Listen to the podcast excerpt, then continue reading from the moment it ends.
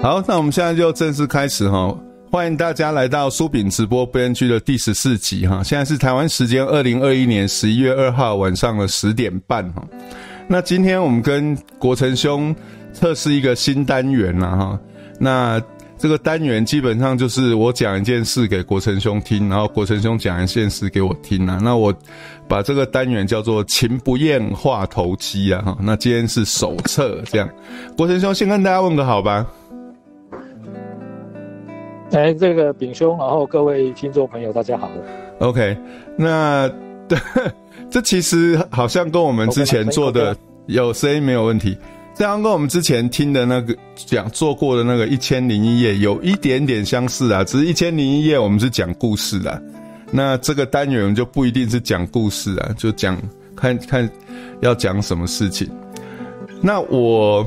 我上个礼拜，我们上个礼拜是停播一次啊，因为我去看牙医的时间拖得有一点久，那要赶回来直播的话，有一点有一点赶啊。其实就大概差了十分钟左右啦，如果能够提早十分钟做完的话就，就就没有问题。不过不过就有就有点赶，所以我们上个礼拜停播一次。其实我没有怎么样了哈，我不是没有出什么大意外这样。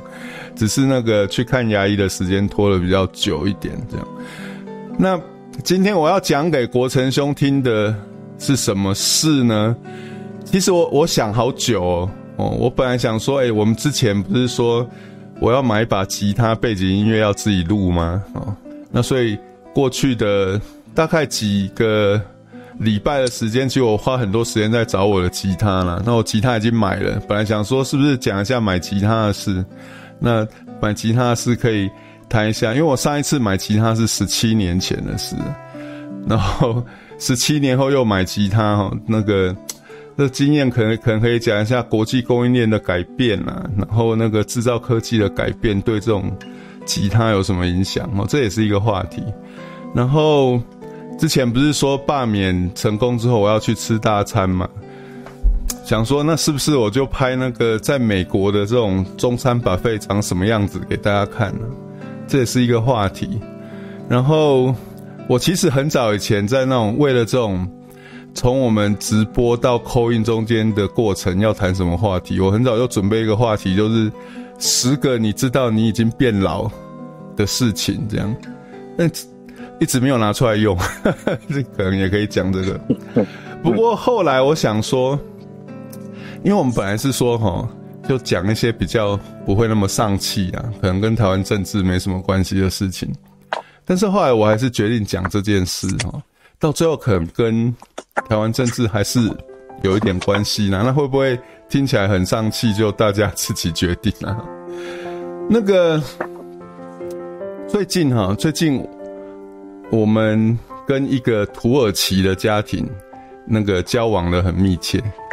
那这个土耳其的家庭妈妈呢，是我的同事啊，她是 UT Austin 的营运管理博士毕业，然后现在跟我在同样的商学院服务这样。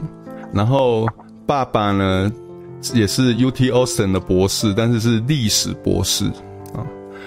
然后他妈妈大概是我的同事，已经大概五年了吧。然后。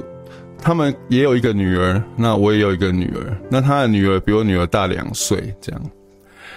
那之前，当然就所以认识其实已经五年了。那之前他的女儿跟我的女儿曾经有约约在一起玩过一次啦，不过那时候大概我的女儿是四岁，他的女儿是六岁。那虽然差两岁呢，其实差两岁要看在哪哪个阶段呢？你两岁跟四岁基本上就是完全不同的不同的品种，完全不同的两个东西，要玩起来其实蛮难的。那四岁跟六岁其实还是有一点差距啊。那他到现到最近，就是我女儿大概七岁快八岁，那他的女儿大概是九岁半哦，所以所以现在是大概是七岁跟九岁，其实就那个年龄的差距就变小。在那个心智发展的阶段的差别就变小，那所以我们为什么会最近跟他交往很密切呢？是因为我女儿最近对那个对一个活动很有兴趣哦。台湾台湾有一个节目叫做《极限体能王》哈，大家不知道有没有有没有看过哈？就是然后美国学日本这个《极限体能网》有一个节目叫 Ninja Warrior，嗯，Ninja Warrior 啊，基本上就是有点像。我小时候有，好像台湾有一个节目叫《百战百胜》，就是它设置很多障碍，然后你就是要突破这些障碍到终点。那美国，我们找到一个一个 gym 哈，大家现在不知道有没有看到这个照片哈？我们找到一个 gym，它的它的服务哈，基本上就是它它有一个类似这种极限体能网的场地啦。然后小朋友就可以去去这边上课，然后他就他就会 set up 一个每个礼拜 set up 不同的这个这个障碍的路径，然后小朋友就去这边突破障碍。那刚好我们去上这个课的时候，就遇到我同事的女儿也上这个课，这样子。然后上课的时候，就小孩上课嘛，那爸妈就在旁边等嘛。那等的时候，你当然就。被迫要聊天了，被迫要聊天。那被迫聊天，基本上他是土，他从土耳其来嘛，那我从台湾来嘛。那最最 default 哈，在美国，你跟外国人聊天，最 default 的话题就是问对方的国家跟对方的文化了。所以我们大概就在这段时间，我就。就聊了很多了哈，因为上课的关系，然后也因为上课的关系，所以因为我们在美国常露营啊，那露营的时候要找另外一个家庭跟我们一起去露营，其实还蛮不容易的啊。因为第一个他要有设备嘛，第二他大部分都是妈妈比较不愿意露营啊，所以除了对方的家庭要有设备之外，那对方的。妈妈也要愿意去啊，然后小孩大部分是愿意去，然后如果对方小孩太多去露营也很麻烦，他们去的意愿就会比较少。那因为他们刚好就是只有一个女生呢，啊，跟我们家一样，所以我也劝败他们去露营了。那所以他他们第全家第一次去露营也是跟我们一起去。那后来他们也喜欢露营。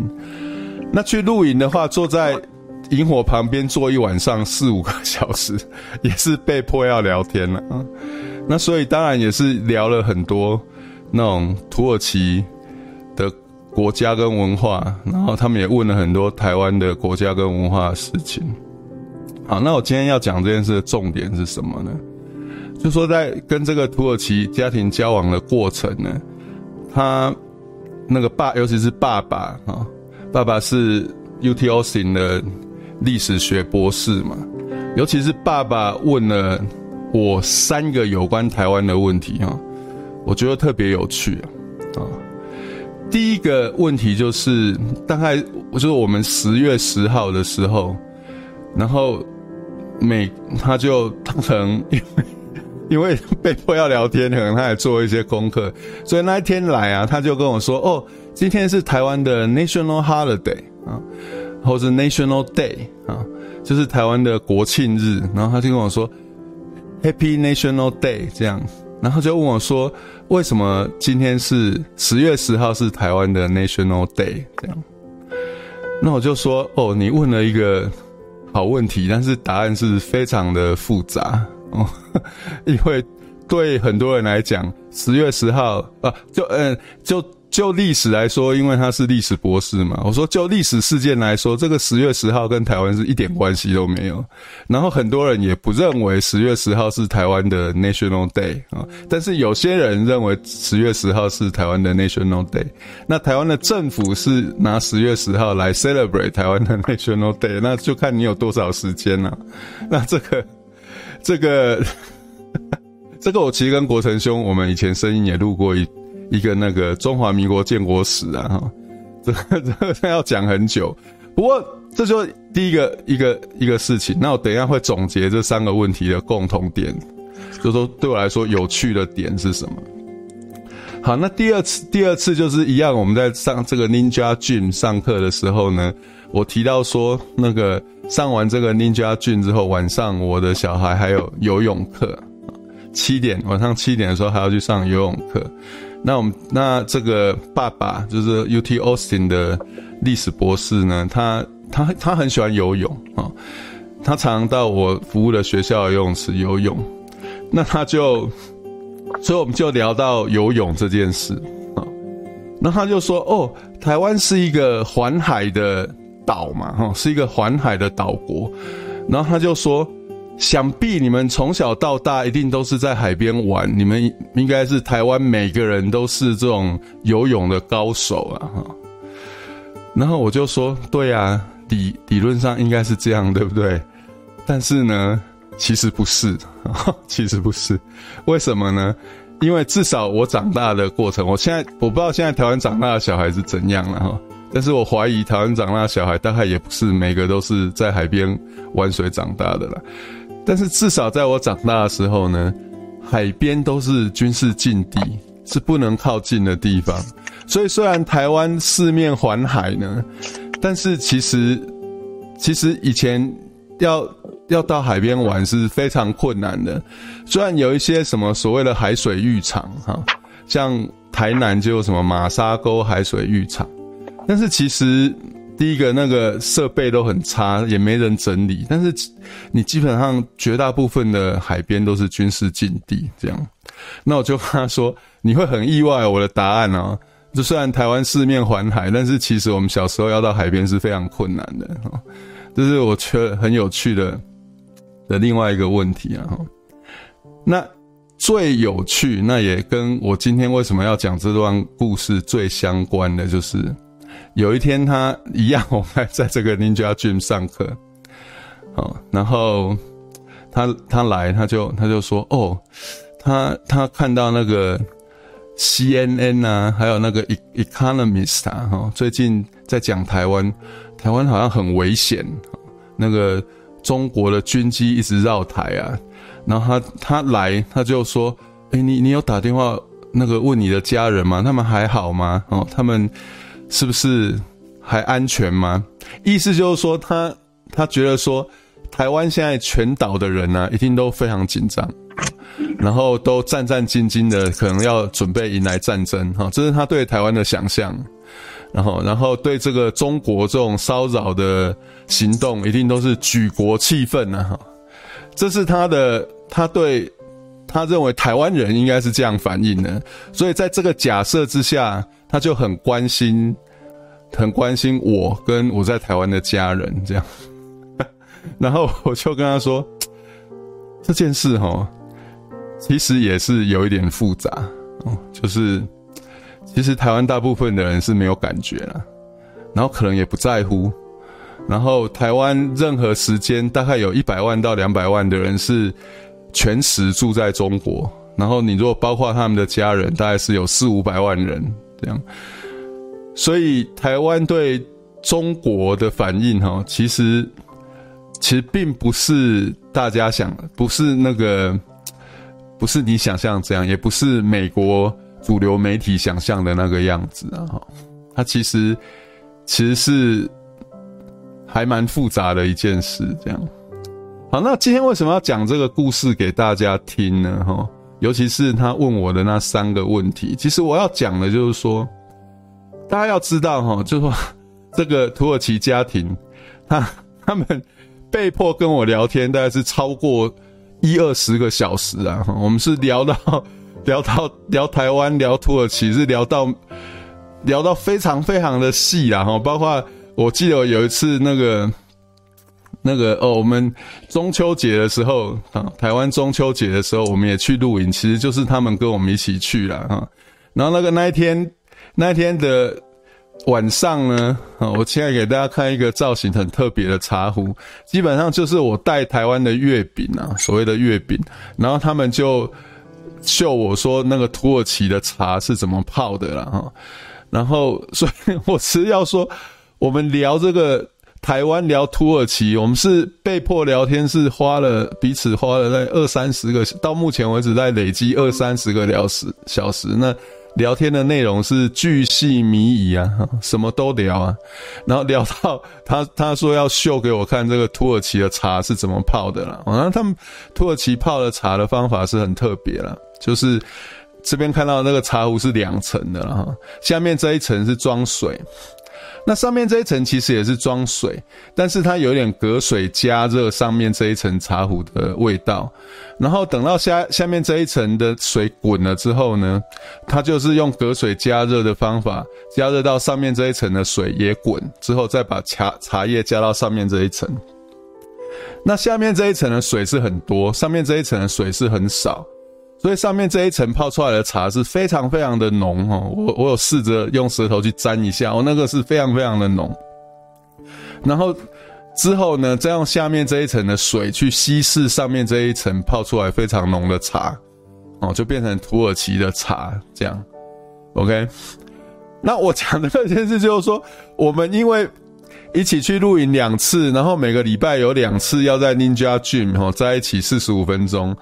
所以我们其实是累积花了三四十个小时，在介绍彼此的文化，哈，土耳其的文化，台湾的文化。一般的外国人是绝对哈，绝对是没有那么多时间去了解台湾。那我我讲那个他问我的三个有关台湾的问题的这个过程，主要的原因就是要跟大家讲两件事。第一个就是。大部分的美美国人或是外国人，其实不会没有机会花这么多时间了解台湾，所以他们对台湾呢是有一些既定的，而且是合理的想象。好，比如说台湾四面环海，你从小到大一定是有很多机会玩水哦，在海边玩，然后一定很会游泳，这个完全是合理的想象。哦，但是台湾并不是这样。哦。外国人一定会觉得说，哦，今天是台湾的 National Day，哦，那台湾人一定是 celebrate 这个 National Day，所以他看到我一定是 Happy National Day，这个是合理的想象啊。然后台湾人对于这种中国的骚扰，一定是举国愤慨，哦，一定是情势紧张。大家一定是已经准备要战争，所以他一定是用很关切、很危急的口气在问候我。这个是完全是合理的想象，就是说外国人了解台湾呢、一定是有一个合理的想象。OK，那在这个合理的想象之下呢的，然后把这个合理的想象当做前提，尤其是对中国的反应跟关系。所以，当他们发觉说台湾人其实不是这样反应的时候呢，这个反差跟意外，其实是刚好可以当做一个笑点。那所以，我这件事，我要把这件事连到最近，至少在我的同温层里面，大家很多人在传的所谓美国的 John Oliver 啊，他做了一集二十分钟讲台湾的事情。那很多人的解读就是说，哦，你看台湾出头天了，美国人终于注重视台湾了。美国花那么多时间讲台湾，那个被在国际上被中国打压啦，什么有的没有的啦，哈。但是我要告诉大家的是说，如果大家去看那个 John Oliver 那个影集，从头看到尾，John Oliver 是一个喜剧演员，他不是一个政论专家啊。当然，喜剧也可以用。喜剧当做工具要讲来传递严肃的事情，但是他本质上是一个喜剧演员。那他喜剧演员在写他的稿的时候，他的重点就在找笑点。那他在介绍台湾这件事的时候呢，他的笑点在哪里？其实他的笑点就是，就是我刚刚讲的，就是外国人对于台湾面对中国打压这件事，他会有一个，他会有一个合理的想象跟推测。但是他的笑点就是说，第一个，面对中国的打压，面对台湾要不要追求独立，代表民进党的蔡英文总统接受国际访问的时候是是隐蔽其言哦，是回避的态度，是回避的，这是笑点一。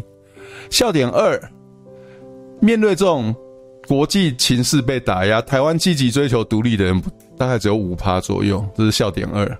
笑点三是他们。播了一个影片去访问这种看起来好像是在做那种在路边摆摆摊贩啊卖食物的这种人，问他说：“哎、这个对中国这个军事的骚扰，你的反应是什么？”笑点三是这个台湾人说：“啊，我当做没这件事。”好，这种意外跟反差，就是 John Oliver 这个喜剧演员在做他的喜剧节目的时候找到的笑点。那大家要知道说，然后为什么这个是笑点？因为就是连到我刚刚跟大家分享的这个跟这个土耳其家庭交往的过程，就是外国人或美国人在了解，在试图了解台湾的时候，他们会有一些合理的推测跟合理的想象，但是台湾并不是这个样子哦。那这个背景就是让大家更去想、更去了解啦。就是说，John Oliver 做他那个节目的重点到底是什么呢？那这个事情对台湾到是不是真的百分之百值得庆祝的事？我想值得大家思考啦。哦，那这就是我今天要讲给国成兄听的故事啦。国成兄有什么反回应吗？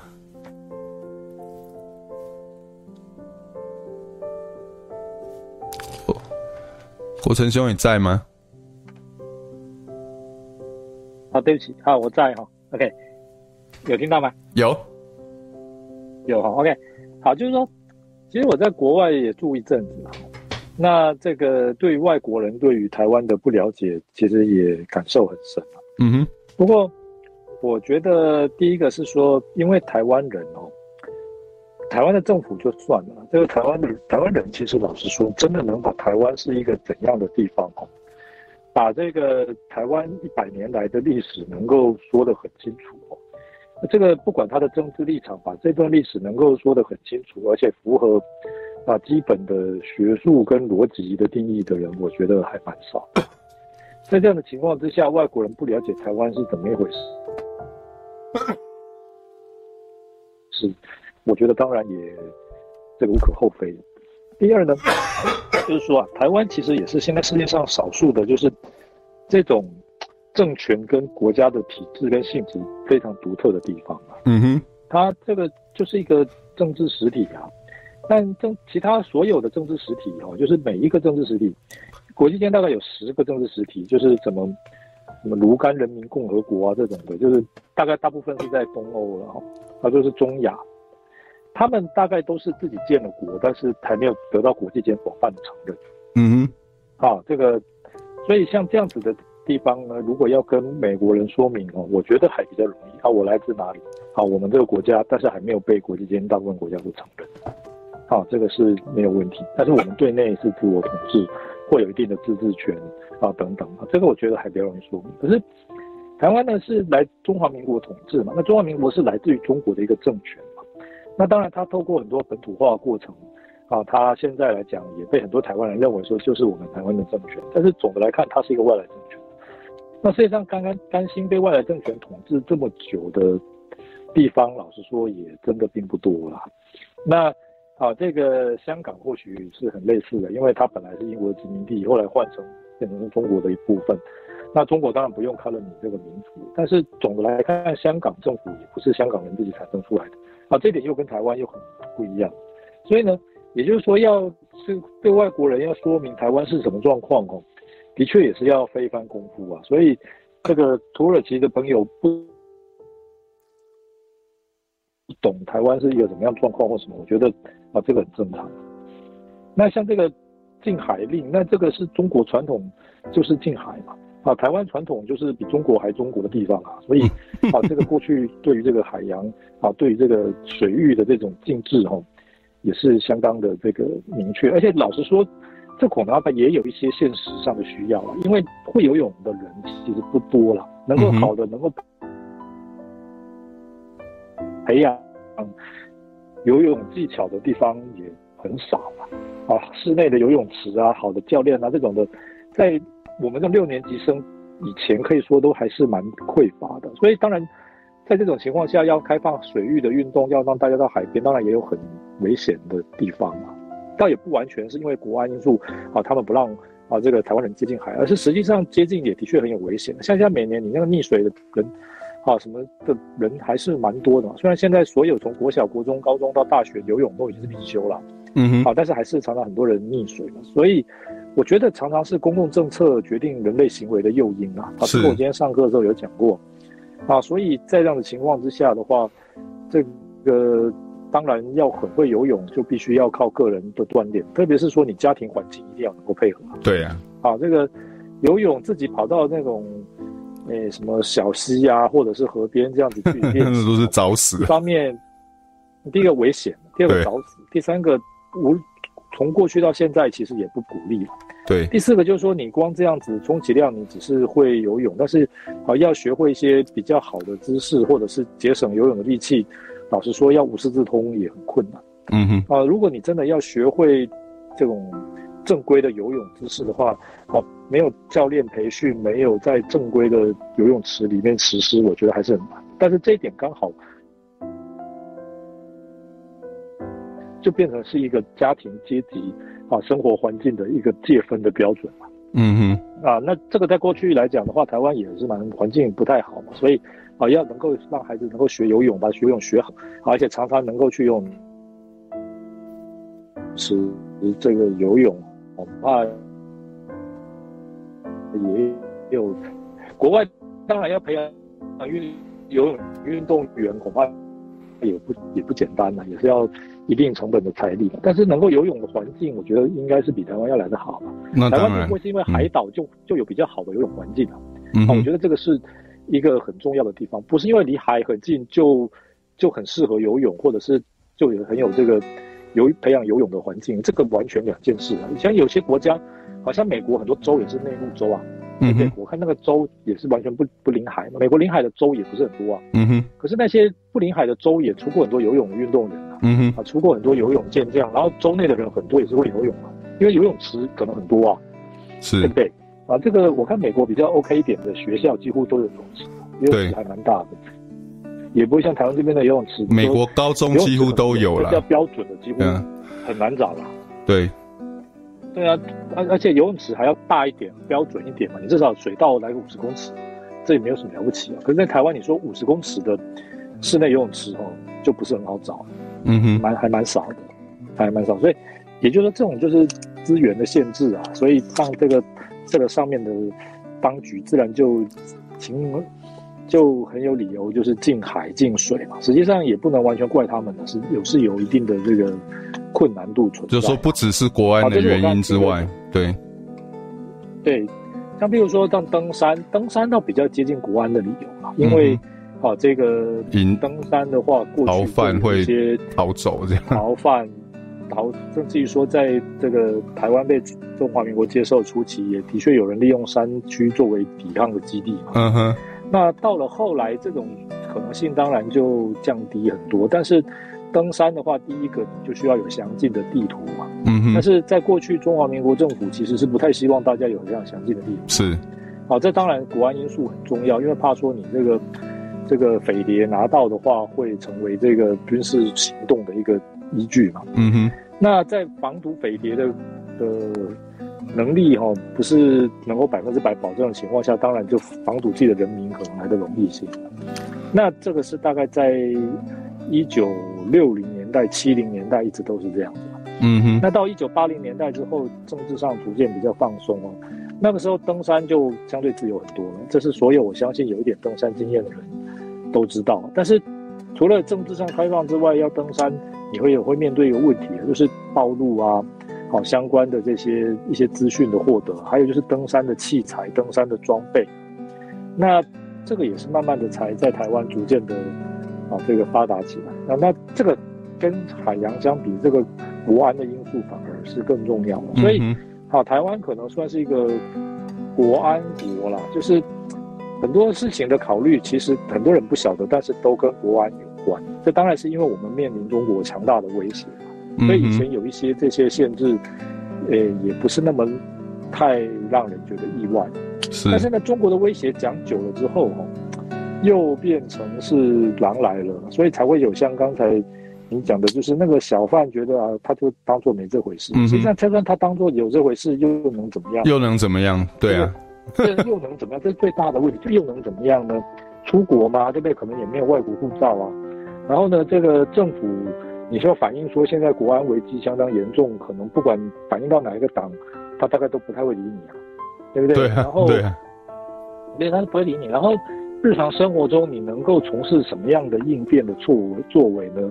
好像也很困难。是啊，这个大楼的地下室也不是让能够让你去躲在那边，还是让能让你营建这个避难措施的地方嘛，都是共有嘛。嗯、对。然后这个你说买一些应急的粮食啊、手电筒啊那些东西当然是可以的，但是那就是防台嘛，因为没有任何人知道说一旦遭到军事攻击会是怎么样的一个局面。嗯哼。台风来会是一个怎样的局面，大家会知道。可是，一旦遭到军事攻击。会有是一个怎样的局面哦？我认为没有人知道，也政府也没在推演，也没有想要给人民知道的样子。对，政府可能有推演，但是没有让人民知道。对对对，也不知道在说在政府推演当中，人民要做怎样的配合，会面临怎样的状况，人民是完全不知道的。嗯哼，啊，所以在这样的情况之下的话，当然那个人是不是他也叫只能装作没看到，不然他能做什么？没错，他什么也没有办法做啊，对不对？这个。所有的这个一切的民防的演习、防空的演习都是非常的局部、非常的小范围，而且是非常的这个把所有状况都设定的很很完美、很恰当，而且最还有一个超级重要就是时间都非常短暂。嗯，啊，所有的防空演习、所有的避难演习、台湾所有的甚至包括军事演习哦，时间都远远短于可能面临的状况。是啊，是啊。都远远短于民营状况，一个小时啊，一个上午啊，一天啊，甚至说所谓的汉光演习一个星期，但是时间灾难时间的本身就是灾难的一部分。嗯哼，啊，一这个一件一个紧急的状况，不要说真的发生灾难，一种压力持续一个礼拜，持续一个月，那对就可能形成灾难。就你一个月不能去上班，光是没有收入这件事，你怎么解决？嗯，对啊，一个月没有电，你看怎么办？对啊，你看怎么办？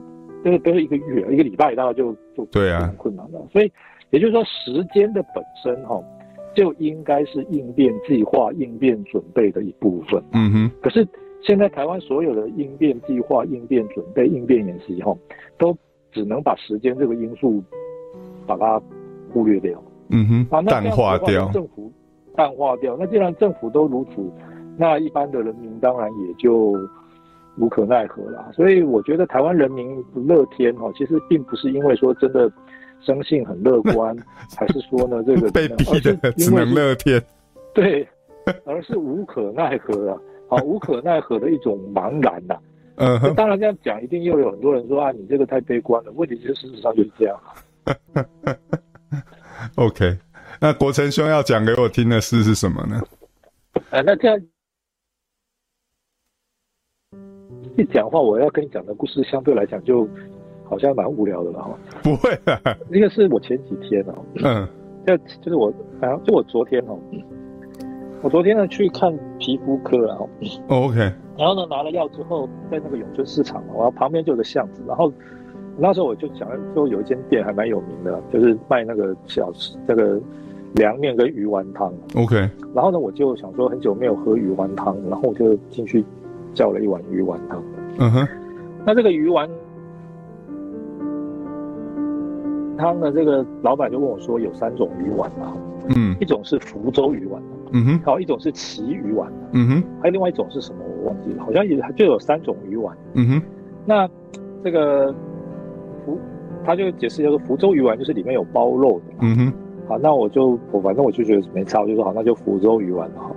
嗯哼。那这个后来很快，当然这个鱼丸汤就端了，然后就坐在那边慢慢的喝鱼丸汤。那店里还收拾的蛮干净。那我每次去吃小吃或者是吃任何东西，我都会有一个很奇怪的体验。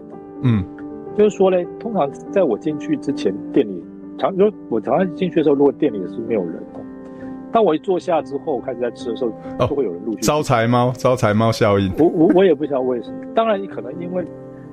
常常就是第一个，因为我服装相对来讲是比较整齐啊。嗯哼，好，这个可能这个也有一些这个让后面的顾客觉得说，相对来讲这个店应该还 OK 的结果。但是，我后来在想说，这个，诶、欸，这不这个鱼丸汤啊，当然价格有一点贵啊。但是，我想这个福州鱼丸这种东西哦，如果现在是外国人来吃，我要怎么跟他介绍说福州鱼丸跟其他鱼丸的差别？嗯哼，为什么？你说为什么叫福州鱼丸？对对对对对对，为什么叫福州鱼丸？我除我大概也只能跟他解释说来自于中国的福州了。好，但是我恐怕也没有办法跟他做其他的解释。也就是台湾其实还是蛮中国的啦。啊，那这个到处街道地名，而且最有趣的是，你可能到福州找不到福州鱼丸。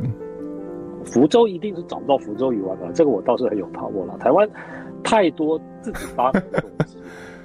但是因为因为我就有一个经验，就是我在美国遇到福州人啊，我就说，哎、欸，台湾很流行福州面，然后他就说，嗯，但是我们的主食其实是饭。欸、喂，Hello，这这一定的啦，这个这个，我想福州，哎、欸，喂，请说，有有听到有听到，可以可以，听到吗？可以，OK，好，有听到哈，好好。福州鱼丸的故事哈，其实当然是个一个非常小的小事了，但是其实也就反映了我们的生活嘛。你说跟中国的距离真的也是非常近啊，嗯。而且第二个是说，如果这个福州鱼丸真的是从福州传来的，也就罢了，没关系嘛。啊，你说就像吃什么意大利的披萨，还是吃什么日本料理，不会因为说你在中国上要有所政治区隔，你就不吃这些以中国为名或中国传来的食物啊。嗯，我觉得那倒也。没有关系了，好，这个很多人说什么你们这个什么吃这些中国传来的东西都要当中国人，那是莫名其妙了。但更好笑的地方就是说，其实这东西如果真的是从中国传来的也罢，问题是它并不是从中国传来的。嗯，听得到吗？可以，呃，刚刚刚刚没有声音。好，刚刚没有声音，好好的，稍等一下，换一个地方。现在有了，现在有了。嗯哦，现在有啊，OK，好，好，持持续这个刚刚那个福州鱼丸的故事，然后，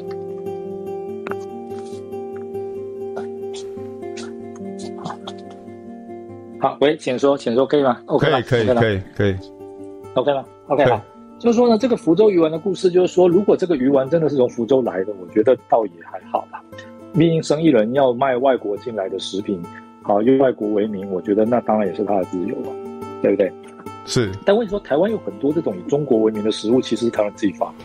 是啊，好，那台湾人自己发明的，但是却要用中国的名字，我觉得这个就是一种台湾人社会上文化上的一种中国性啊。就好像我前几天听说蒙古烤肉的由来，其实跟蒙古也没什么关系。好，好，这个。这个我有一位好同事叫郭忠豪哈，他是饮食史的权威了哦，啊，他就写过相关的论文。其实就台湾有很多这种食物，其实都脱名是从中国的哪里来的，其实都是台湾人自己发明的。好，要不然就在台湾的来这个四九族群自己发明，但是他们都不好意思说，好，这其实是台湾什么东西或者是什么，而是要说这个是在中国，好，什么地方来的啦。是啊，我觉得这个其实这种台湾人的中国性跟。啊，就是跟你刚才讲的，就是到底我们要怎么样跟外国人描述台湾呢？我觉得这个是一个一个大家要好好想的问题啊。因为之前我在当学生的时候，在因为亚特兰大是比较大的都市，所以亚特兰大的台湾同乡会还算活跃。那每年五月第二个礼拜就是台湾周嘛，所以我们每年都要办一次台湾文化节。其实每年我们都都都被这个问题困扰。就是你在台湾文化节，你到底要呈现什么？好，可以，然后让大家知道说我们是台湾，不是中国。然后这两两个重点哦，我刚这句话有两个重点。第一个要让大家知道说我们是台湾，然后第二个重点是我们不是中国。就后面后来我发现呢、只能用凸显不是中国的方法去告诉人家我们是台湾，所以后来这种台湾文化节里面常常这个表演节目都是什么原住民的啦，什么就这些一看就不像中国的东西。但是其实原住民文化当然是台湾文化的一部分，但是其实老实讲也不是那么主要的一部分啊。就台湾人的每天的思维啊、吃的东西啊、生活的方法，当然不是按照原住民那一套嘛。所以我认为说，这真的是台湾台湾人的一个大课题啊。那刚好今天国成兄要讲给我听的是，跟我要讲给聊过对对对，是鱼 鱼丸这个故事是我刚这个今天想到的哈。是啊。第二个我要跟你，第二个我觉得想要沟通的不不是沟通啊，我就想要讲故事啊，是我最近在看一部一一部剧了。嗯哼。好，叫做《The Valley of Tears》了。嗯。啊，这个是一部那个 HBO 的剧，哈，就是讲那个啊以色列在第四次中东战争的一个一个故事了，一共有十集了，我现在才看到第二集。嗯哼，那啊，这个我相信很多听众朋友大概也有看哦，因为我打算要写一本给台湾人看的以色列战争史哦，OK。所以今年一整年我大概看了蛮多的这个，也不能说蛮多了，至少看了蛮多本，但也不是不是蛮多，就看了好几本这个。以色列的军事史跟相关的书，然后好把它综合做了一些我个人的笔记啊。嗯哼，好，这不是重点啊，写书这不是重点，重点是说哈，我在看了这个以色列的剧之后哦，我是好非常诚恳的告诉大家了，啊，就是以色列的剧哈，不要看，不要看，不要看，不要，看了会伤心吗？不是，第一个哈，你看了之后哈。其他那个很多剧，包括美剧哦，跟亚洲的更不用讲，你就看不下去了。那这样的话，你花钱订了很多，像订那个 Netflix 啊，还是订什么？那这个不是很可惜吗？你就很多都看不下去了。那以色列剧也不是这么多啊，所以换句话说，如果你别的都看不下去的话，那第一个不是不只是说。浪费钱，就以后看不到怎么办就对了。对，以后的话就没有什么可以看了，那不是少了很多生活中应有的乐趣吗？这个也不太好，因为我们也没有办法让他们常常在拍剧嘛，对不对？所以这个就不要看了，因为看了之后，第一个很多别的哈，其实别的也很好，但是你真的就是没有办法，就会被比下去，就对了，就被比下去了。那第二个就是说哈，这个哈以色列剧啊，第二个就是说哈，这个。不能说还有一个不能看的理由啊，不能看的理由，非常不能看的理由。最好对我个人来讲，我就就觉得我不能再看了。为什么？因为哈，我这个人来讲，我看书算快，嗯，可是我看剧，我看电影或看电视剧很慢，嗯哼。好看类似电视剧或这个电影的漫画，因为它也是图像化，我也很慢，因为我会慢慢的去。观察、反思，或者是就观察那里面的所有一切的细节跟内容，而不是像很多人哦，像我认识很多人，比如看漫画，一定先拿最后一集，然后先看看它到底结局是什么。因为漫画以前我们有很多租书店嘛，对，漫画都是从第一集到第比如第三十集都全部在架子上。那很多人话是这个先看最后一集，或至少看最后几集，这不是很无聊吗？对对，我我像很，但是很多人就是这样，我不会，嗯，我一定是慢慢这样看，然后又看很慢。好，然后呢，这个追剧很多人也是因为现在在网络上，你也可以直接先跳到最后一集嘛，嗯哼，对的，也是可以。所以，但是我是不会，我觉得哈，那个我看剧不是很快，所以我很少追剧，我很少追剧，因为如果我真的一追剧的话，我没有那么多时间，因为我看的又很慢，嗯、然后这个甚至比较重要部分，我会倒回去再重看一下，嗯、然后。这个再加上我现在觉得脑袋也没有那么，脑袋真的很已经很迟钝，就像你刚刚讲说什么十个变老的征兆。对，我觉得像比如现在看电影或者是看剧，我现在如果没有跟我弟一起看，嗯，或者是跟我儿子一起看，我看不太下去，因为他们会跟我讲内容。好，然后就是我这个人是需要先讲内容的人，就是最以前哦在台湾古老的年代，嗯，这个大概在我小时候就没有，就是你去看电影哦会先发一张。发一张单子，对对，那张单子就是那部戏的内容，那叫做本事。嗯哼，好，就是所以换句话说，通常大家就是在这个买票之后，就会先拿到一张本事，那本事就是那部电影的剧情内容。然后在这个电影的灯按下去之前呢，大家就先把那张本事先看完。是，这是一个就是道地的剧透。当然，你如果不想拿也没有关系，但是实际上那时候的习惯是哈，所有的电影在上演的时候，至少在乡下。嗯，那种报纸哦，地方版的什么，其实都会已经都会有夹那张，告诉你说电影在演什么，嗯、所以这样反而对电影的这种票房会有很大的帮助。因为很多人是想要知知道剧情才会去看电影的，那种老一老电影都是这样。嗯、好，那好，重点来就是说，为什么以色列剧不能看？因为以色列剧会让我觉得想对我来讲，我会想要去追，这是唯一会让我觉得要去追剧的剧，但是我没有那么多时间追剧了。好，所以呢，这个就就很麻烦了。所以这个我所以这个第二个是我比较个人的问题。那第一个问题啊，我觉得啊，这个实在是差别很大，所以我是推荐说大家就不要看了，那就不要去看，那个看了之后别的没有办法看下去。像譬如说最近在台湾有那个国际桥牌社，嗯哼，那个我光看预告片就知道，同样是讲真正这种冲突，那当当然不是国际桥牌社拍的就不好了。好，其实就台湾的戏来讲，相对。就我几个好朋友懂这方面的讲说，其实已经算是不错了。好，那我个人是说，我不是说这部戏不好我才不看，而是因为我见过里面很多真实人物嘛。嗯哼。好，那那些人的那种近距离观察的那种谈吐风范，是演员绝对没有办法演出来的。我没有办法接受这种，所以我就不要去看了。好，但是好，相对来讲，就是这个以色列的这部这剧哈，好像他那个。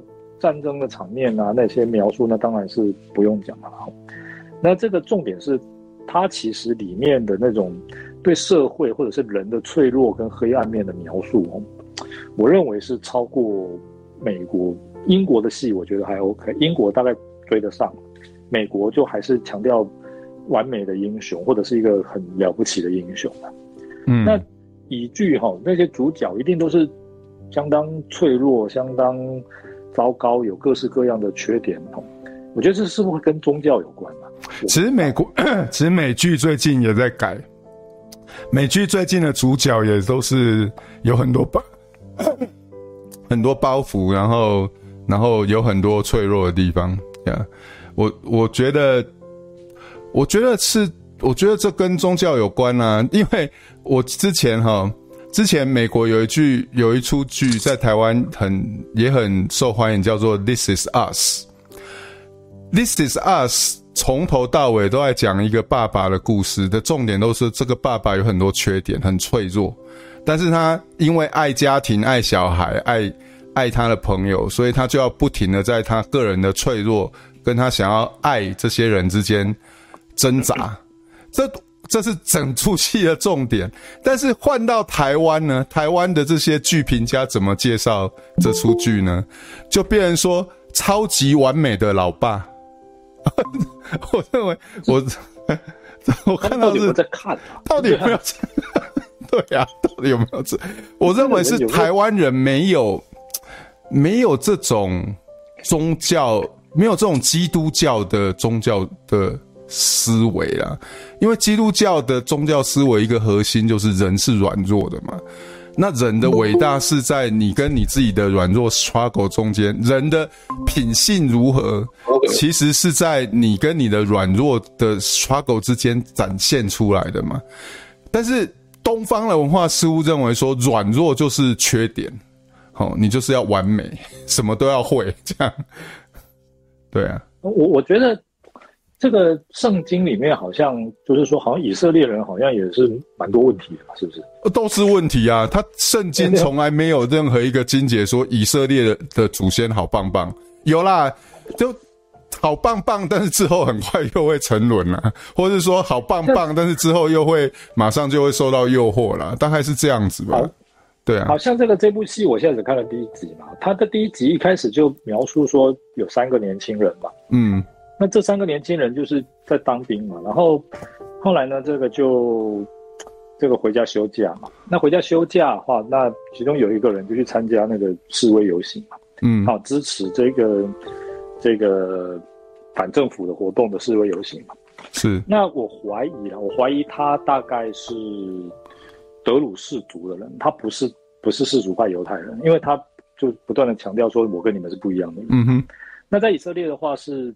传统世俗派犹太人跟德鲁士族的人是要才有兵役的义务嘛？嗯哼。那其他的人是没有的，所以我我想他大概是德鲁士人。嗯哼。然后呢，后来他就参这后来就两个人去参加示威游行，然后就有一个人就这个被警察逮捕，跑得比较慢的被警察逮捕，然后就被警察痛打一顿。嗯哼。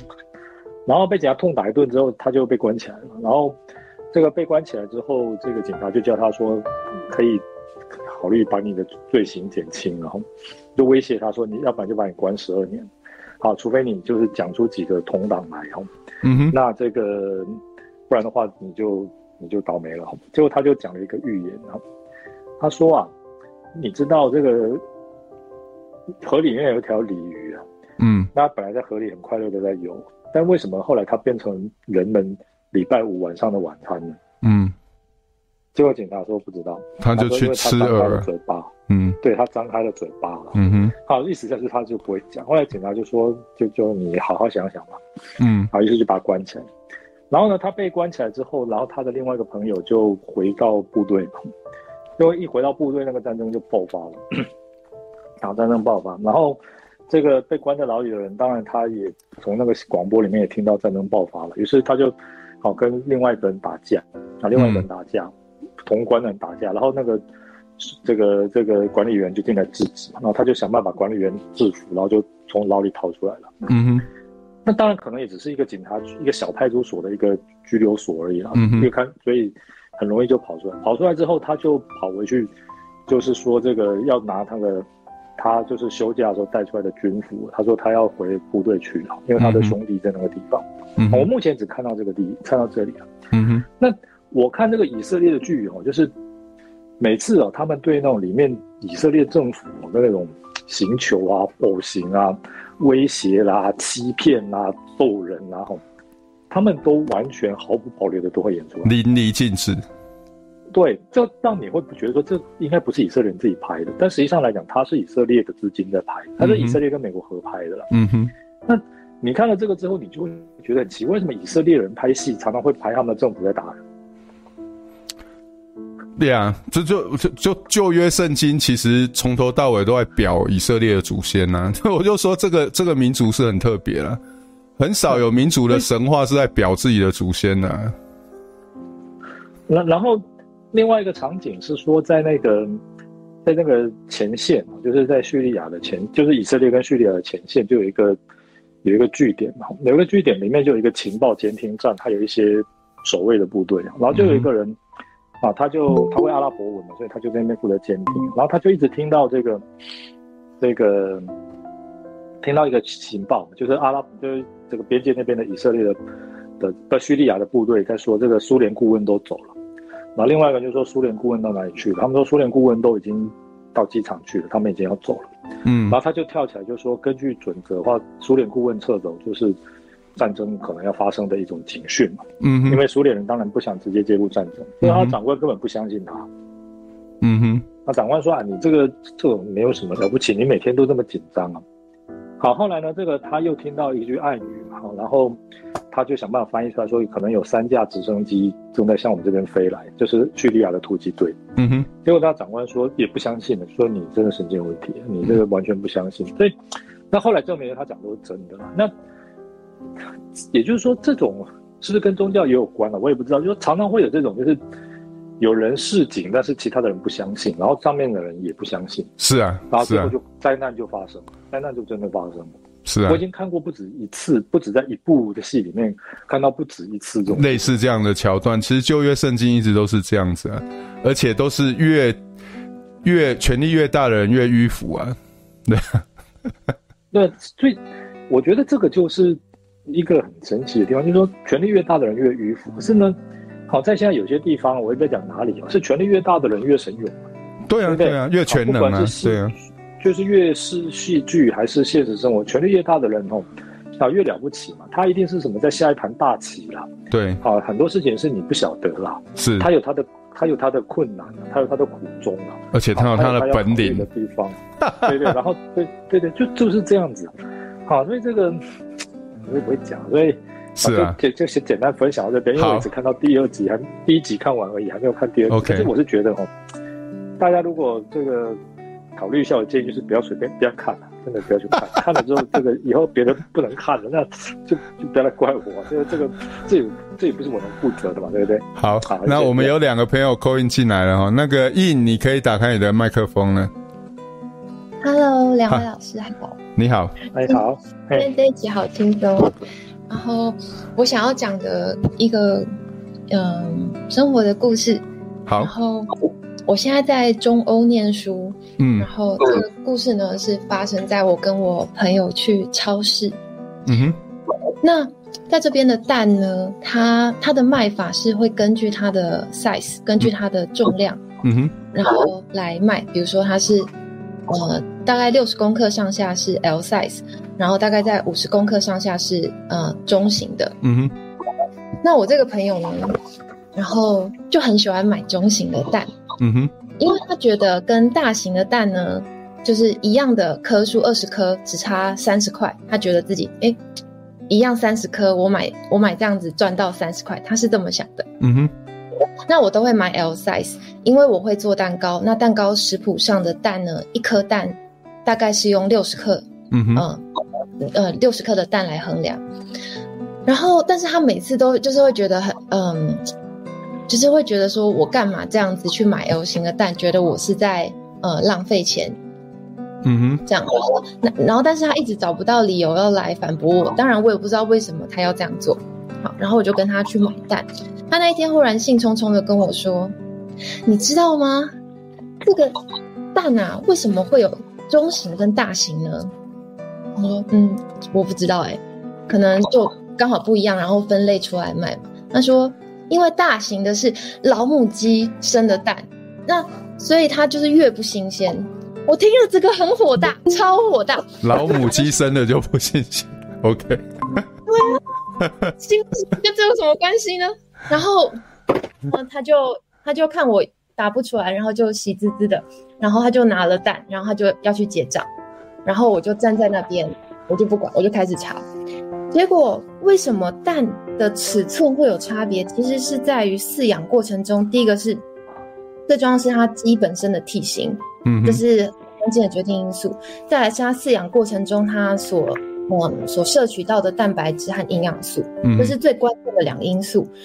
所以说，鸽子不会产出跟鸡一样大的蛋嘛，鸡、嗯、也不会产出跟鸵鸟一样大的蛋嘛。嗯哼，是啊。好，所以为什么讲这件事情？是因为我从里面我看到了三件事情。因为我后来问，我就先问他为什么他可以呃信誓旦旦的这么说。嗯、哦，原来台湾某一位在电视节目上非常活跃的。一个健康饮食专家，一个无毒专家，嗯，他也说过一样的话。OK，嗯，所以，所以我就觉得第一件事情是，专家在台湾里面说的话，有很大一部分的这个可靠度都很有问题。等于说我听了这个专家说，是，是不是专家都有问题？说实在的，是的，我还要花时间再去查。嗯哼，第二件事情是。那我在台湾跟我在这边，就是我消费的时候，我到底是买了什么？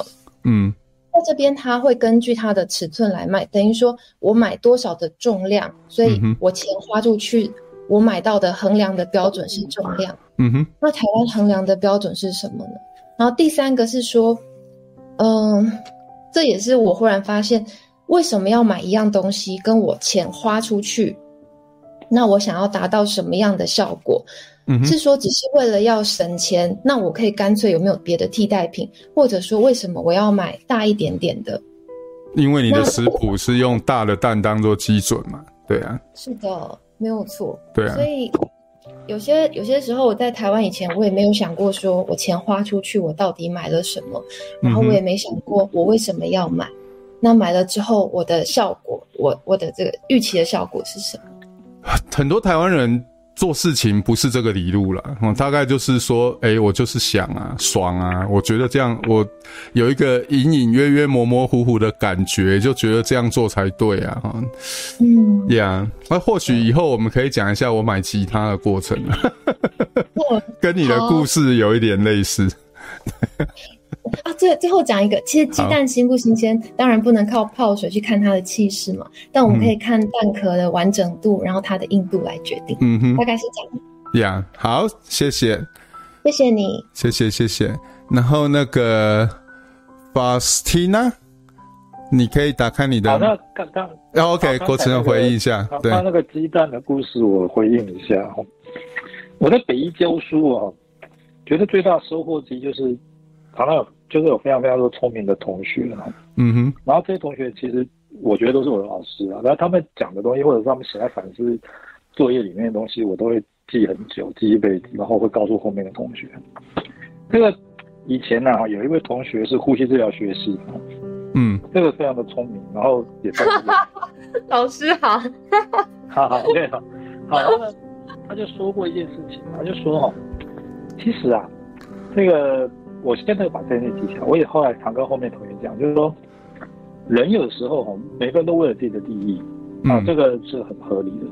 你要怎么样计算你的利益，好合理的利益，然后用合理的成本去得到合理的利益，这是管理的一个重要的原则嘛。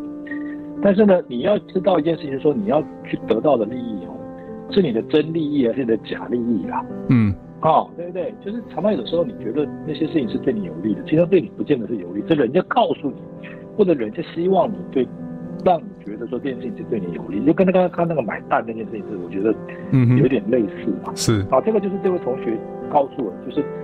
什么是就说真利益跟假利益的分别的重要性啊？嗯，反正我觉得非常有所获，所以我就把它记下来。就是所以后来我就告诉我们同学，就是说，很多人会常常问我一件，就是同学问我一些问题，就是说，什么事情的利弊，我就会先告先问说，好，你分利弊的话，你要先分清楚这件事情有利有弊。如果是利的话，你的真利益在哪里？假利益在哪里？好像比如说我们常讲说，哎，现在谁被罢免了？这一定不好吗？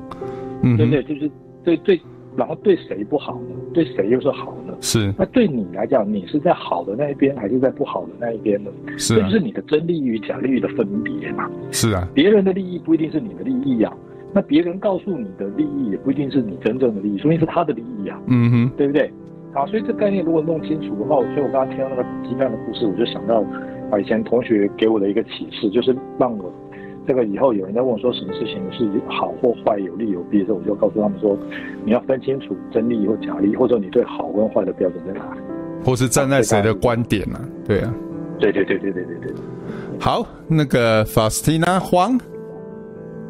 OK，谢谢两位老师。我想我讲的故事不是已经不是生活，而是回忆了。因为我曾经负责过我们国家六年的这个 APEC 青年代表的选举，其中有三年是我直接带团去。嗯、然后在第一年的时候，我听到说同学参加完 APEC 青年活动。回来告诉我说，那每一个国，就是说每一个 APEC 经济体都要有一个自己的文化表演节目、嗯、Culture Night。他们那个时候也是收到了。主办单位的议程才令，就是说才赶快的去准备。那我后来就发现说这个样子不行，那所以后来在我们的营队里面，我就把这个活动修正成说，请每一个小组，就是呃，我会把二十一 APEC 二十几个经济体分成几个，再分成几个不同的大组，然后请他们一起来思，就是说每一组自己去思考说，如果说今天你是台湾的 APEC 青年代表。你要用什么样的节目来去表表演出来台湾的特色？最刺激的就是二零一四年我们带团去北京，嗯哼，那时候北京当然会非常希望说，嗯，看起来两岸一家亲啊。可是问题是那时候我们的确不想这样做，我们后来选择了呃客家采茶舞、流行音乐跟八家这样的综合，嗯哼，那。在那样子的压力之下，我还记得那个时候北京的同学跟我们说了一句话：我们本来以为你们会穿旗袍跟我们连在一起的，然后我们这边的同学很妙，回他说：我们本来就没有要跟你们一样。不过我的故事就到这边。不过那个你你那个 Faustina 吗？我的我有没有念错？那个、哦、没有，谢谢。我我我挑战你一下啦哦，就说你说客家擂茶，中国也有客家。八家将，我看八家将的故事大概也是中国的故事吧？这个真的是跟中国有那么不一样吗？呃，首先就是八。我想这个大概可以，我们可以来跟日本比较一下。嗯、我想日本的日本去演《西游记》，《西游记》也是一个标准中国的故事吧？嗯、是。但是我们或许可以去问一下，中国现在八家将是他们主流的文化吗？客家采茶舞是他们的彰显吗.我想都不是吧。呀，yeah. 我我觉得哈，日本跟我们不一样，是说他没有必要去面对跟中国一样或不一样的问题。所以，比如说美国人演《西游记》，你不会就搞不清楚。我认为有一个关键，我们还在 struggle 的东西，就是说我们的文化主体性不是那么清楚。清楚之后，当然你说的这些都不是问题了。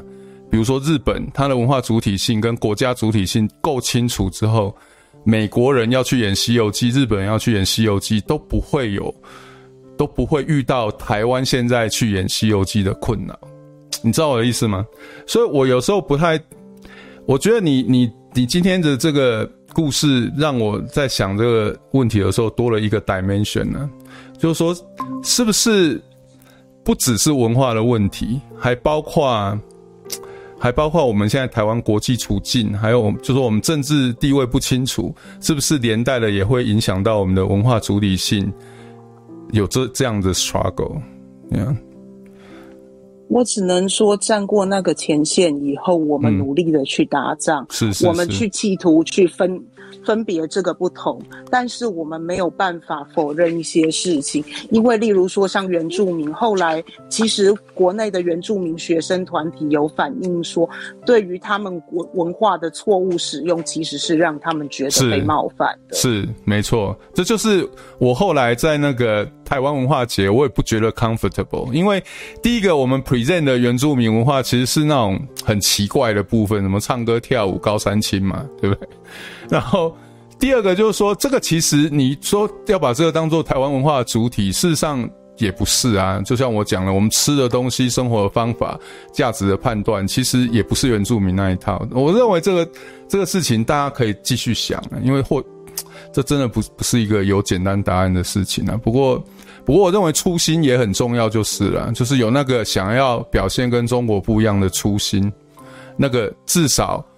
会往正确的方向走了。嗯，国成兄，没没有，我觉得这个很很正很有意思了哈。我刚才提到我们北医呼吸治疗系的同学，我觉得他非常聪明，就是非常非常聪明，有很多启示。一个就是就是那个真利益假利益那件事情哦，可是这么多年来，就是这个让我也对这个问题做重新的思考啊。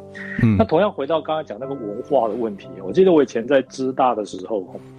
师大也有一个叫做国际学生节，类似。嗯哼。因为我那时候刚去的时候比较不知道环境，我就住在那个 International House，就是国际学社嘛。嗯哼。那 International House 是知大一个还蛮有名的建筑，它的房租算是比较贵，在在现地算蛮贵的。但是，好，它的好处就是说，第一个它非常的方便。那第一个它离学校不远，第二个就是说它的这个。这个不用另外再付暖气费、水电费、瓦斯费、通通都不用，嗯、因为芝加哥冬天很冷，所以你租房子常有时候要额外付这些费用。是，那要看你跟房东怎么谈，那就很贵。然后有的时候你付费，但是那个外面租的房子比较老旧，暖气没有很强，好，没有很强。可是 International House 那暖气真的是有够强悍的，那个外面零下十几度哦，室内摄氏三十几、三十度，嗯，哦，室内我们都最好这个。然后呢，我们那时候去办这个 international 这个 festival，那时候我去的时候就有一位学长嘛，他是之前就是前面那一年哦，就整个台湾文化就是台湾团的只有他一个人，嗯，只有他一个人住外面。后来他看到说，哎，学弟你们来的太好了。然后他怎么做呢？他第一个就是说，我们一定要先把我们的场子要把它摆起来。嗯哼，那就是第一个就是悬挂国旗了。通常哦，这个就是一个对议题，我们以前也谈过。反正在海外哈，真正捍卫中华民国国旗的，一定是我们这种建国派。嗯，百分就是这种基本教派，绝对没有任何例外。嗯哼，我们就觉得说奇怪，为什么有一个走廊就是挂满了各国国旗，就是没有青天白日满地红？嗯哼，所以我们就赶快跑去代表处。那代表处当然也很客气，就说没问题。代表处就拿了一面国旗给我们，嗯哼，把中华民国国旗给我们，然后我们就把它挂上去。然后呢，还有一个很大的地图，台湾那个地方也是空白嘛。然后我们就，然后各国会贴上他们的邮票。然后那个时候那边的中国学生哦，诶，那个年代出来的中国学生，我觉得相对来讲还算是比较友善，不会像现在，现在大概不可能了。嗯哼，如果是现在中国学生，搞不好就在台湾那个地方就贴上中国的邮票。嗯哼，好，但那几年呢，我在那边几个中国学生带头的人，都是真的纯粹要去中国读书的，或去美国念书的，不太管政治啊。而且后后这个后来他们也的确都在美国就待起来，就是那种算是很不错的人了，还不不错的人。所以好，我们就在那个地方就贴上中国的邮票。然后后来哈，就想说怎么样来凸显台湾的特色。嗯，当然也就只有唯一的一个方法了，就是做吃的了。但是吃的，像我们对台湾文化节，我们就想说不能炒面嘛，因为美国人看到炒面就想到中餐馆，所以我们就炒米粉。但是炒米粉真的有不一样吗？我我们那时候就做三样东西啊，嗯，因为他料料想说中国学生那边好的摊位，他们绝对不会做这三样东西，嗯，然后一个是炒米粉还是炒米粉，嗯、另外一个是珍珠奶茶，嗯哼，好，还有一个是芒果冰，好，然后这个在芝加哥的冬天要买到芒果也不是太容易，而且是新鲜的芒果，不过我这个也还是想办法搞定，而且，好，那因为学长哦，他也蛮神奇，他去芝大留学之前他是。台北某五星级饭店的副主厨啊，嗯哼，好兼那个餐饮部的副理，所以他的手艺那真的那个很专业，太专业，所以他还想办法就打出那个雪花冰的那个形式，嗯哼，然后这个这个这个炒米粉，他说我们的这个台式炒米粉哦，好跟他们会做的不一样，就是我们会有香菇，嗯、然后虾米。吼，对，跟虾米，而且这个香菇吼。要切到，就是说你在那个炒米粉的表面上，你完全看不到香菇，可是你每一口都吃得到香菇，所以那个香菇要切得很细，非常很细很细，薄。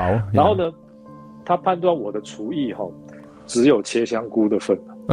好，这就是说没有没有，就是说其他所有东西他，然后所以我就只被分配到切香菇，除了开车去摘东西之外，就是切香菇。那香菇要切得好，要切到很细哦，泡水哦。嗯，的时间必须要拿捏的恰好，泡太久太软，嗯哼，泡太太少太硬，然后而且切香菇要一点手劲，嗯哼，啊，不然的话那个地连那个地那个、啊、切不掉，对对对，那跟那个是切不掉的。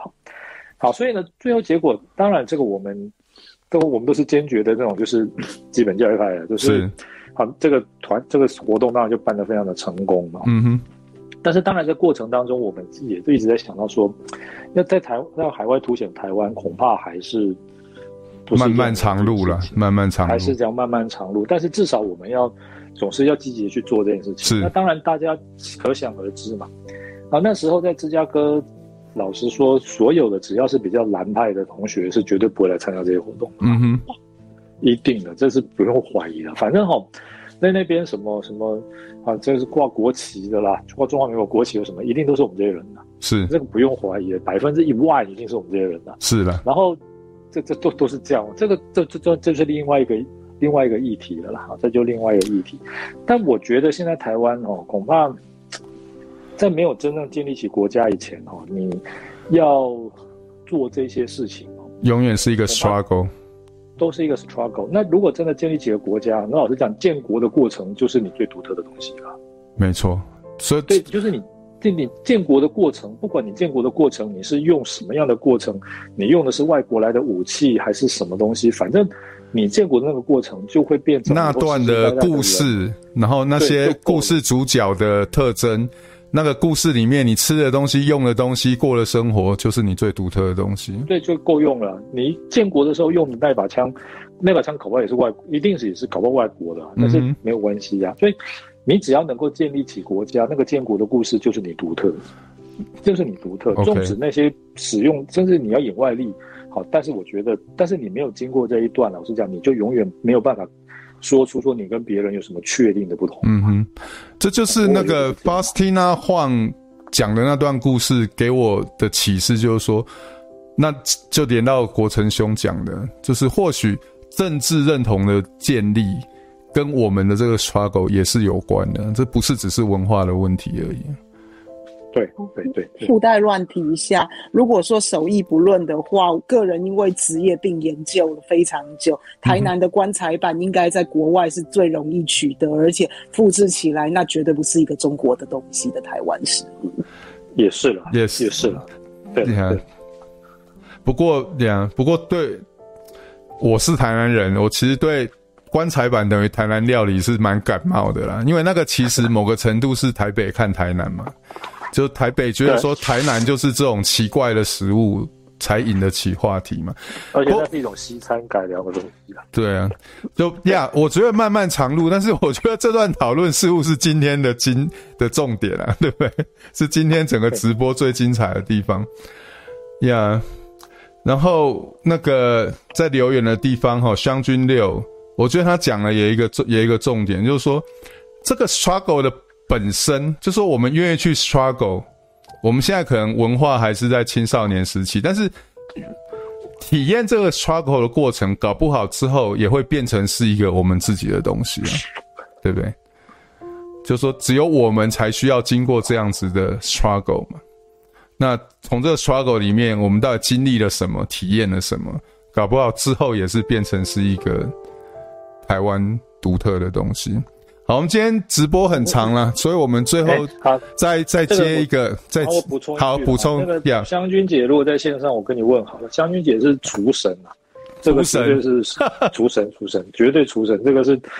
太太厉害，他也厨神了。所以，啊，这个如果有机会的话，这个我们从这个饮食啊、烹调这些哈，啊，这个其实对文化、社会、家庭哈那种意识的认同，我觉得其实是蛮蛮有意思的。因为人每天都是要吃饭的嘛，对，对，就告诉我你吃什么，我就知道你是谁啊。嗯，对对对对对对对。好，那 Gary，我们最后接一下，听一下你的意见。